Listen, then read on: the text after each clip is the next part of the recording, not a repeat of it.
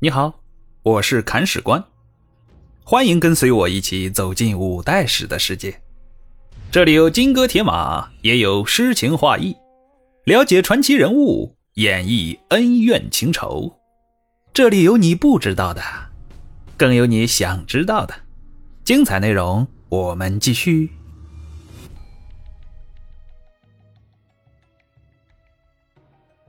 第四十二章。十三太保李存孝造反。现在我们接着砍，徐州的石普到底是怎么被朱温搞死的呢？我们说，温水煮青蛙，青蛙最后被煮死了。朱温打石普，最后把石普给消磨掉了。石普啊，就是被朱温给活活耗死的。他的败亡是一个循序渐进的过程。如果说朱桢和李唐斌还在世的话，石普可能早就被朱温给吞并了。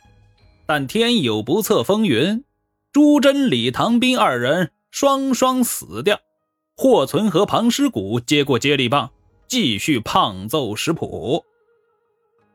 这时候的石普啊，被打得很惨。他与朱温的军队交战，基本上就没赢过。而期间打石浦最狠的两个人，就是朱有玉和庞师古。这个庞师古我们就不用说了，这个人已经跻身到第一梯队的将官里面去了。那朱有玉是什么人呢？他呀是朱温的儿子，而且是长子。这个儿子很厉害，智勇双全。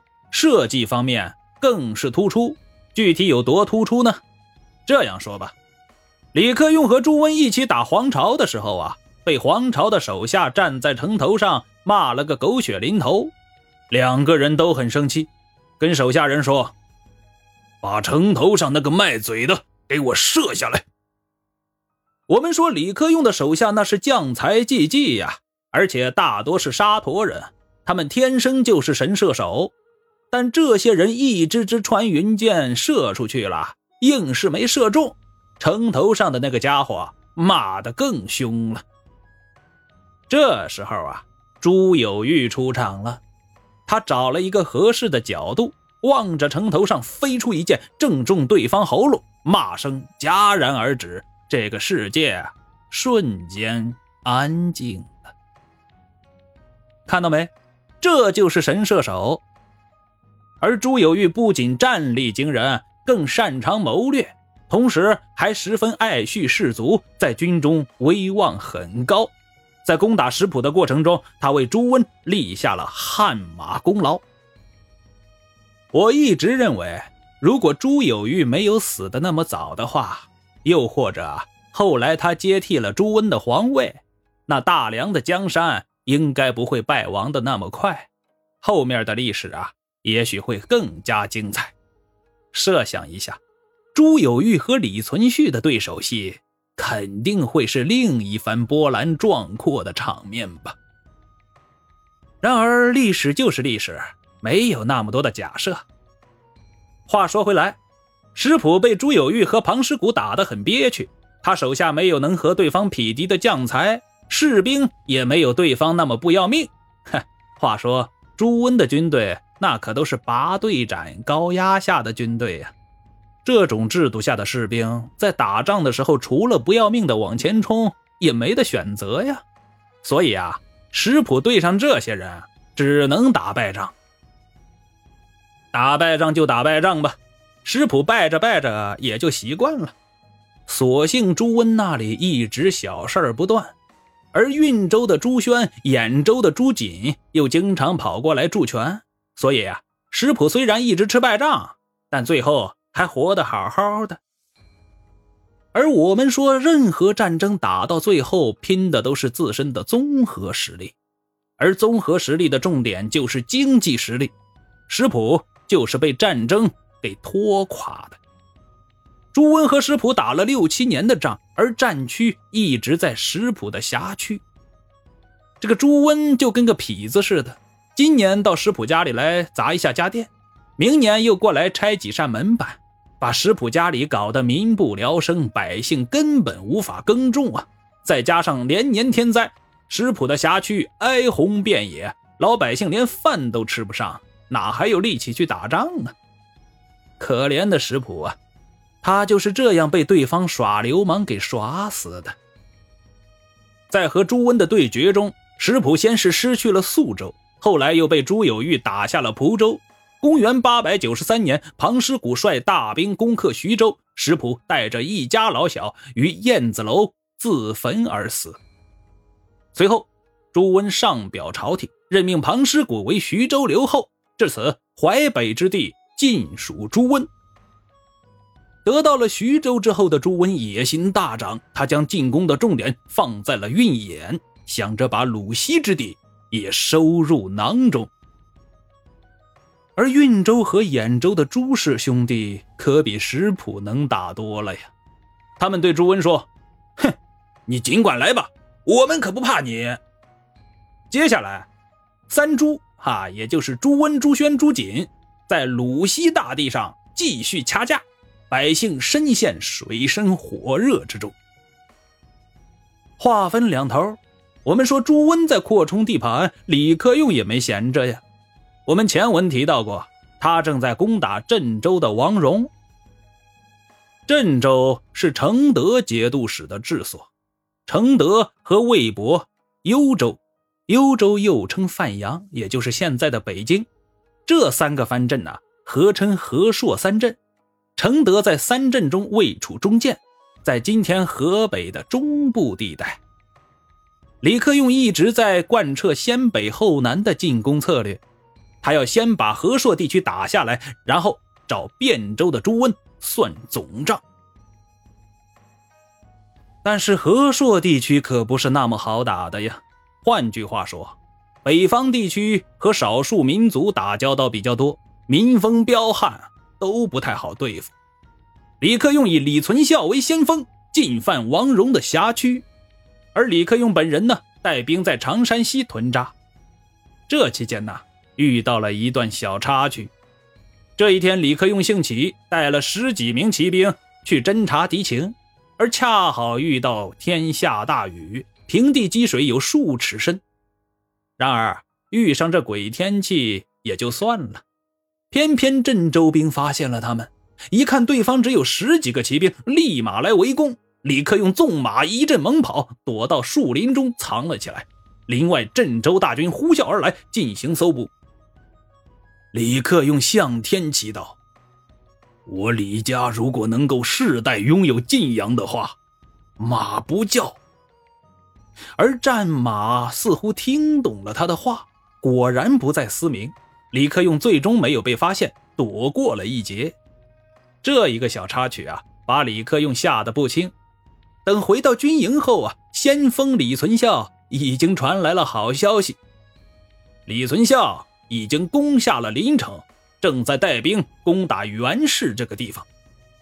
而袁氏啊，就是现在石家庄市的一个县，位处河北中部地带。这个地方一被围，郑州的王荣彻底慌了。王荣现在很年轻，只有二十岁。他刚接手节度使位子的时候啊，更年轻，只有十岁。正所谓主少臣疑。少主即位一般都会出问题，但王荣一点问题都没出，位子坐得稳稳当当的。这啊跟王家在郑州的苦心经营有关。王家世居郑州，爱恤兵将及百姓，实行善政多年，群众基础十分牢固。在世主篡位已经是家常便饭的五代。郑州的王戎能够年少即位，主政一方几十年而不倒，真是少有的艺术啊！所以说，得民心者得天下，这句话诚不我欺。但是你统治的基础再牢固，没能力打仗也不行啊！现在李存孝已经打到大门口了，王荣感到压力山大，他向卢龙节度使李匡威求援。李叔。侄儿有难，搭把手救一救吧。李匡威给李克用干上了，他之前能够救贺连铎，现在照样能救王荣。接到王荣求救信后啊，这个人二话不说，火速复原。李匡威来势汹汹啊，一副甩开膀子来打架的阵势，还真把李克用给镇住了。李克用说：“哎呀，我累了，先不打了。”然后啊，就撤军了，屯兵到邢州。这边李克用不想打了，李匡威反而不乐意了。他就想啊，我千里迢迢的来复原，你好歹给我打一场啊！这不声不响的就走了，算是怎么回事啊？瞧不起我咋的？李匡威鼓动王荣说：“贤侄啊，李克用在憋坏呢，他肯定还会再过来打你的。这可怎么办呢？侄儿我打不过呀！李叔救我！放心吧。”为叔来一趟，肯定要把问题帮你解决清楚啊！为叔觉得，与其等对方打过来，不如我们主动打过去，掌握战争的主动权。贤侄，你感觉怎么样啊？侄儿都听李叔的，好侄儿。李匡威联合王荣的镇州兵，组成了十万幽镇联兵，向李克用的邢州进攻。李克用一看，哼，这李匡威。不会是吃错药了吧？竟然敢主动进攻我黑鸭军！你真是不知道“死”字是怎么写的呀！哼，孩儿们，揍他！李存孝一马当先，李存信、李嗣勋侧翼辅助，义儿军倾巢而出，向十万幽镇联军猛扑过去。双方战于瑶山，李匡威大败，损兵三万余人，率残部向北逃窜。打走了李匡威，李克用继续对郑州的王荣用兵。这次他找来了一个帮手，这个人就是义武节度使王储存。双方联合进兵，首战旗开得胜。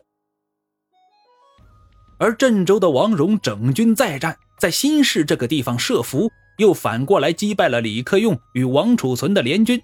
李克用二攻王荣失败。我们说。这一连串的战争打的是有来有往啊，而这时候逃到幽州的李匡威又坐不住了。他听说李克用又一次攻打郑州，便想到了一个围魏救赵的法子，带兵攻打李克用的云州，以此来牵制黑鸦军。李克用大怒，快马加鞭，连夜赶到云州，冲着李匡威劈头盖脸一顿胖揍啊，把对方打了个屁滚尿流。这一番折腾下来，李克用也是身心俱疲呀。而恰在此时，一个消息如惊天霹雳一般传到了李克用的耳朵里：十三太保李存孝造反了。李存孝为什么要反呢？这个问题，我们要好好的说道说道。欲知后事如何，且听下回分解。